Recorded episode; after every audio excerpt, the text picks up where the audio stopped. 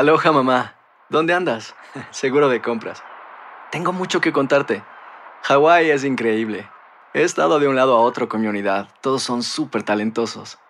Ya reparamos otro helicóptero Blackhawk y oficialmente formamos nuestro equipo de fútbol. Para la próxima te cuento cómo voy con el surf y me cuentas qué te pareció el podcast que te compartí, ¿ok? Te quiero mucho. Be All You Can Be, visitando goarmy.com diagonal español. Cassandra Sánchez Navarro junto a Catherine Siachoque y Verónica Bravo en la nueva serie de comedia original de VIX, Consuelo, disponible en la app de VIX ya. Univisión Reporta es un podcast de euforia.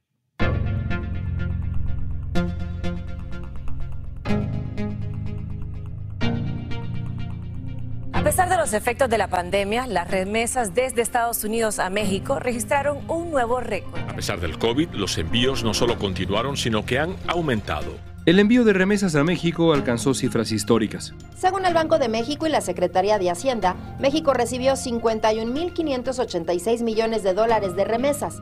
Los inmigrantes que residen en el país están enviando más dinero para ayudar a sus familiares del otro lado de la frontera. ¿Para qué se usan esas remesas? ¿Es positivo realmente este aumento de envíos para economías como la mexicana? ¿Y qué se puede esperar a futuro si sigue la crisis en Estados Unidos? Fausto Pretelina, analista internacional, investigador y editor de El Economista, nos va a ayudar a responder estas y otras preguntas. Bueno, las economías se pararon y precisamente cuando los ingresos son igual a cero, pues eh, lógicamente se voltea hacia el norte. Hoy es martes 4 de octubre, soy León Krause y esto es Univisión Reporta.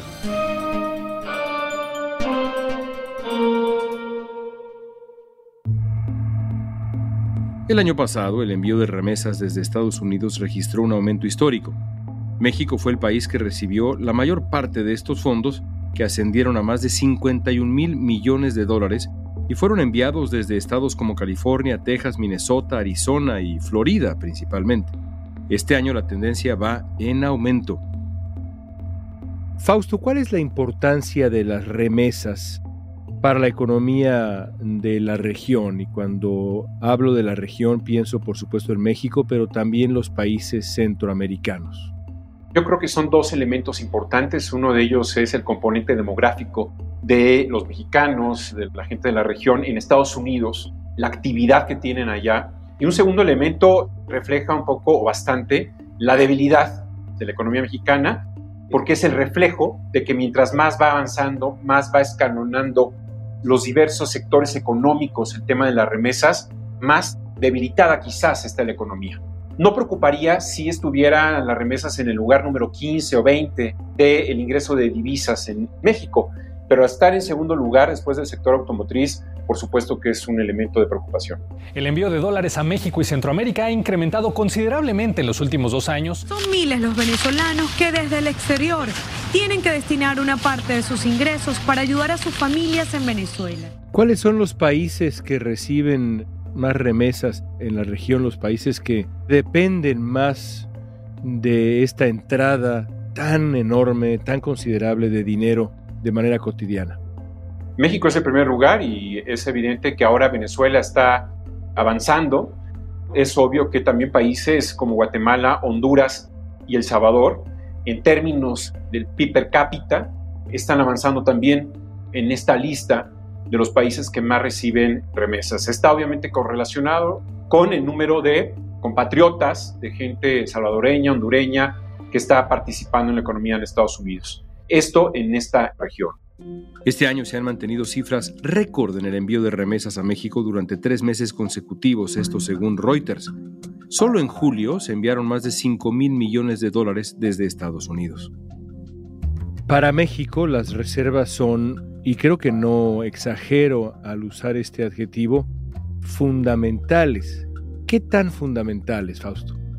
Bueno, tan fundamentales que el año pasado se recibieron más de 50 mil millones de dólares, que representa inclusive más del sector agrícola, que es más o menos como el 3% del PIB mexicano. Y ya no digamos que ha ido desplazando en los últimos años al tema del petróleo. Durante muchos años, tú lo sabes muy bien, en México se hablaba de que pues, era el principal sector de ingreso de divisas por la venta de este producto, pero ahora pues está después del sector automotriz. Entonces, estamos hablando que la economía que está bañando los dólares en nuestro país, pues para muchos estados, como puede ser Michoacán, Zacatecas, por supuesto, Jalisco, que también es un estado importante, pues eh, representa más del 50% de sus respectivas economías, lo cual es, en términos comparativos, pues, insisto, un actor protagónico. Ya nos adelantabas algo hace unos segundos, pero ¿qué regiones de México, qué estados de México reciben la mayor cantidad de remesas? ¿Qué zonas de México dependen más de esta inyección, insisto, cotidiana de dinero que llega en su enorme mayoría de Estados Unidos? Michoacán, Jalisco, Zacatecas son los principales estados que están recibiendo el mayor número de divisas. Tú lo ves reflejado también en el número de vuelos que tienen con Estados Unidos estos tres estados, particularmente Michoacán y Jalisco, que están un poco más alejados, pero paulatinamente también pues van incrementándose regiones como Oaxaca, por ejemplo, Guanajuato, y hay estados como Zacatecas que pues prácticamente hay un sector de la población yo diría que más del 50% que ha ido paulatinamente dejando o abandonando el Estado para irse a Estados Unidos. Hay más mujeres, inclusive se quedan más mujeres en México y se van a Estados Unidos los hombres. Entonces, esto ha ido variando, obviamente, en las últimas décadas, pero sí hay un patrón de comportamiento muy claro. Una de las preguntas centrales, Fausto, es ¿para qué usa la gente el dinero que recibe? ¿Para qué usa la gente las remesas? Lo usan para comer, lo usan para vestirse, para viajar, para desplazarse. Son los perfectos sustitutos de lo que no pueden ingresar en nuestro país. Sí, gracias. Yo le mando de vez en cuando, cada quincena, cada mes, para que ellos ayuden. Lo poquito que les enviamos es para sobrevivir, o sea, desde medicina, comida y los recibos, la luz, el agua, la vivienda. Tienen esa facilidad, ¿no? Obviamente el poder adquisitivo es superior, ¿no? Obviamente en Estados Unidos y el poder del dólar en México pues es importante y con eso pues se pueden llevar una vida constante, modesta y en muchos casos no tan modesta, es decir, si pueden viajar. Muy poco del envío de remesas se destina a la inversión o el ahorro, la gran parte del dinero que se recibe se dedica a esto que describías, a la vida cotidiana, a la vida diaria, poder hacer la vida más vivible, pero muy poco a la inversión o el ahorro. ¿Qué consecuencias tiene esa dinámica a largo plazo para una economía? Bueno, es una economía que está desprotegida hacia el futuro, que muchas de las familias viven en la incertidumbre y que viven al día y que de alguna forma tienen el deseo de mejor aprovechar el consumo hoy y no el consumo de mañana.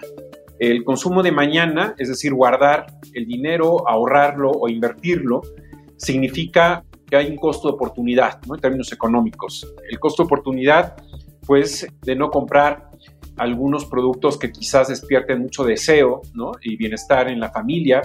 Y por esa incertidumbre de la familia que quizás cuando nacen los hijos y demás, pues están acostumbrados en esta cultura de pensar mejor en el presente y no en el futuro. Ya veremos qué va a suceder mañana, ya Dios proveerá. Y en ese sentido creo que sí se ve con claridad que más del 80% de las personas que reciben divisas pues no tienen esa proclividad del ahorro.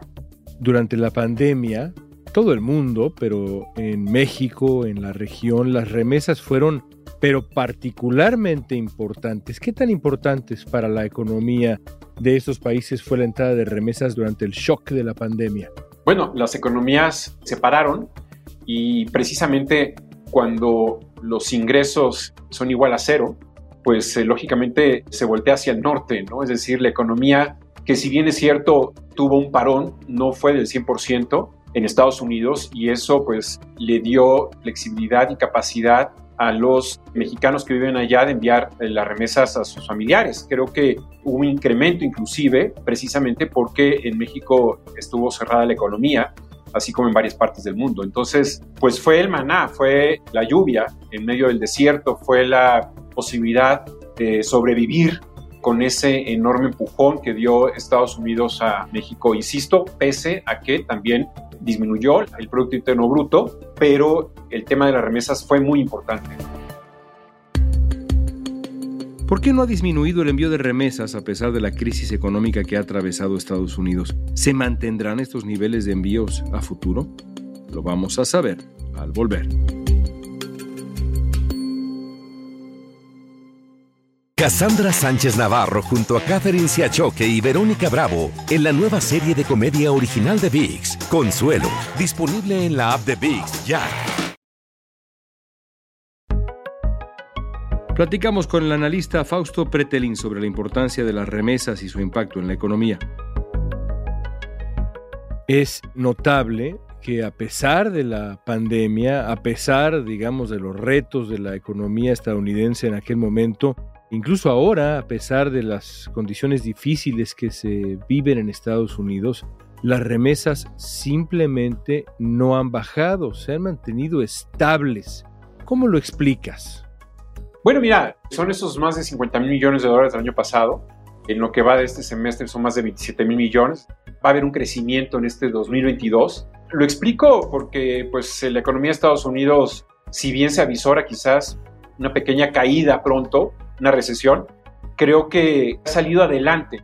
Los planes del presidente Biden, estos últimos que le han aprobado, lógicamente son una locomotora, más de 4.500 millones de dólares en estos dos programas, una ley sobre los chips y otro sobre el tema de la inflación, que es como una especie de inflación Putin. En realidad creo que es eso, el tamaño de la economía, es decir, la locomotora estadounidense, si bien puede ir un poco más lenta que el año pasado, o podría estar más lenta en algún momento en el último trimestre de este año, todavía pues es comparada con el tren mexicano, pues es un tren de alta velocidad, ¿no? Hay que decirlo. Y eso pues ha generado esa cantidad de dinero de remesas que ha llegado a los familiares mexicanos. 11 millones de adultos reciben remesas en México. 4.6 millones son hombres, 6.5 millones son mujeres. Según Forbes, las remesas que entraron a México el año pasado permitieron que la economía saliera del hoyo que generó la crisis derivada de la pandemia. Paisanos migrantes actuaron como héroes, como heroínas, el equivalente a los médicos y a las enfermeras que están salvando vidas. Ellos en el terreno de lo económico.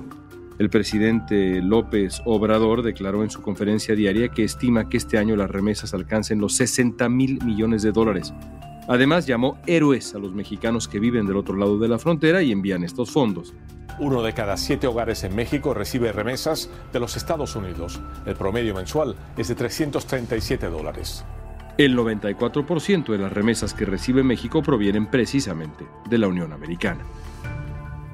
Al presidente de México, López Obrador, le gusta presumir las remesas. No es evidentemente el primer presidente que presume de las remesas, pero a López Obrador le gusta particularmente, lo hace con frecuencia. Tiene razón, son una señal de fortaleza.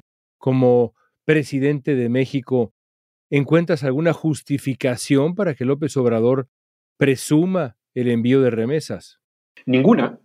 Ninguna, creo que lo que tú mencionas es el ejemplo de lo que es la manipulación de la retórica. No tiene absolutamente nada que ver sus políticas públicas, ¿no? Las remesas son totalmente autónomas de lo que ocurre en las políticas públicas de México.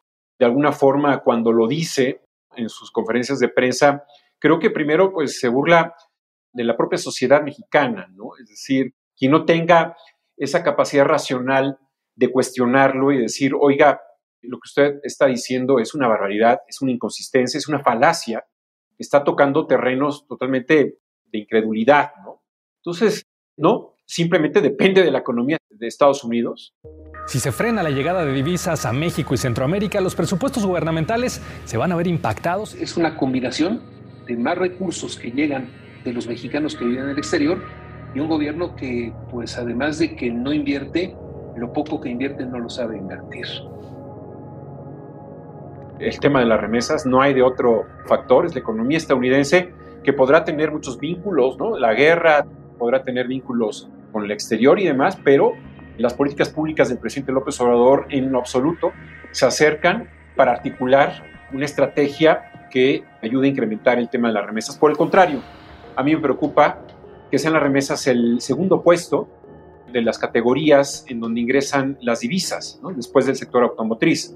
Insisto, como mencionaba al principio, si fueran las remesas el lugar número 15, número 20, este país eh, estaríamos hablando de que tendría un crecimiento económico importante. Mientras peor nos va a nosotros, la economía no crece, está pues muy baja, ¿no? El crecimiento económico, pues se van a tener que necesitar más remesas y es una muy mala noticia. López Obrador pronostica un récord de remesas para el final de este año, de nuevo haciendo un pronóstico que presenta con orgullo. ¿Te parece un pronóstico acertado? ¿Crees que habrá en efecto un récord en el envío de remesas para el final de este 2022? Es posible que sí, es posible que sí, León, pero yo insisto, no es un elemento en el que se tenga que levantar el cuello el presidente López Obrador. Tendría que estar, pues, mucho más preocupado por otros temas que no sean las remesas, mucho más preocupado por el tema de la seguridad, ¿no? Es increíble que en las últimas semanas y meses el embajador de Estados Unidos en México habla más de seguridad que el presidente de México. Y si habla de remesas, significa que quiere cubrir otros temas. Cada vez que habla de remesas, significa que es una derrota de México. Cada vez que presume de las remesas, significa que es una derrota para él, para el propio presidente, que sus políticas públicas no avanzan en temas eh, económicos. Fausto, hablemos del futuro. ¿Cuál es el panorama de las remesas si el desempleo vuelve a subir en Estados Unidos en los próximos meses en esta batalla contra la inflación, como han sugerido algunos analistas? Mira, en estos momentos hay 5 millones de hogares en México que reciben remesas, son más o menos poco más de 11 millones de personas. Y obviamente en una recesión en Estados Unidos sí tumbaría estas expectativas de las que hemos hablado y de las que podrían pues eh, romper récord a final de año. Recordemos que una recesión económica trae como consecuencia la pérdida de trabajo, la pérdida de consumo, la contracción de los efectos inflacionarios que tenemos actualmente. Depende mucho de los sectores económicos en Estados Unidos que estén pues más expuestos a una crisis, a una recesión. El tema agrícola, que es muy importante, pues es un componente demográfico, laboral importante en el que participan muchos mexicanos en Estados Unidos, sería no tan afectado como otros sectores y esto quizás a corto plazo no habría mucho problema, no se reflejaría, al menos en los próximos tres meses, ¿no? Yo estaría hablando a finales de este año. Lógicamente, si la crisis continúa, vamos a ver hasta dónde, si sigue la guerra y si las tasas de interés siguen creciendo, pues lógicamente también hay un incentivo para un parón económico, ¿no? Es decir, no es el momento de consumir ni de gastar, sino es el momento de guardar por este estímulo en el crecimiento de las tasas. Entonces, yo diría que la resultante sí sería pues una disminución en el número de las remesas y un empobrecimiento mayor en este país México, en estas familias, en estos 5 millones de domicilios, de casas que reciben las remesas. En el último año, la población de inmigrantes mexicanos en Estados Unidos aumentó. De acuerdo con el Wilson Center, estos inmigrantes se emplean en áreas como servicios profesionales y administrativos, industria de la manufactura, hostelería y especialmente en el sector de la construcción. Pensando en escenarios, Fausto, uno de cada cinco migrantes mexicanos trabaja en la construcción. ¿Qué pasa si se desacelera la industria inmobiliaria en Estados Unidos?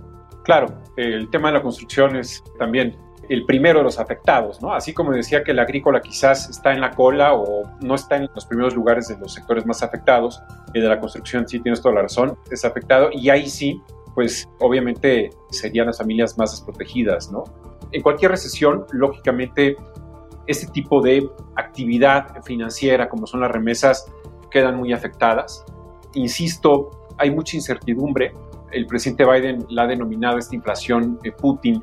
Entonces, pues vamos a ver cómo se va desempeñando la guerra ya en Ucrania, pero es evidente que nuestras remesas sí sufrirían mucho. Hay más mexicanos allá en Estados Unidos, cada vez más. La migración está creciendo. Se había frenado ese desplazamiento hace algunos años, pero también es una mala noticia. Al no tener un crecimiento económico en México, lógicamente hay mayor propensión a que los mexicanos busquen alternativas y todos o la mayoría de los mexicanos que salen van hacia Estados Unidos. Gracias, Fausto. Muchas gracias, Leo. México es el segundo país que recibe más remesas en el mundo, solo por debajo de India. El Anuario de Migración y Remesas 2022, elaborado por BBVA Research, estima que para el 2023 el envío de remesas a este país será aún mayor que la del año pasado y va a superar los 62.600 millones de dólares. Sin embargo, El informe destacó que el envío de más remesas llevará a la economía mexicana a una mayor dependencia de este recurso.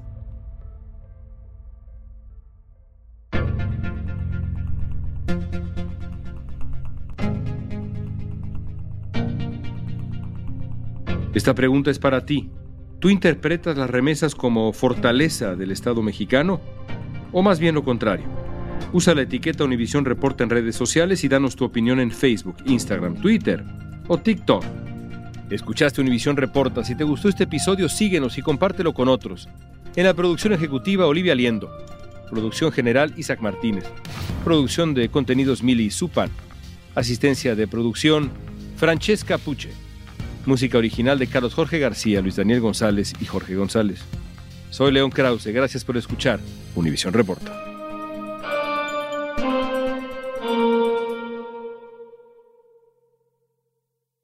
Cassandra Sánchez Navarro junto a Catherine Siachoque y Verónica Bravo en la nueva serie de comedia original de VIX, Consuelo, disponible en la app de VIX ya.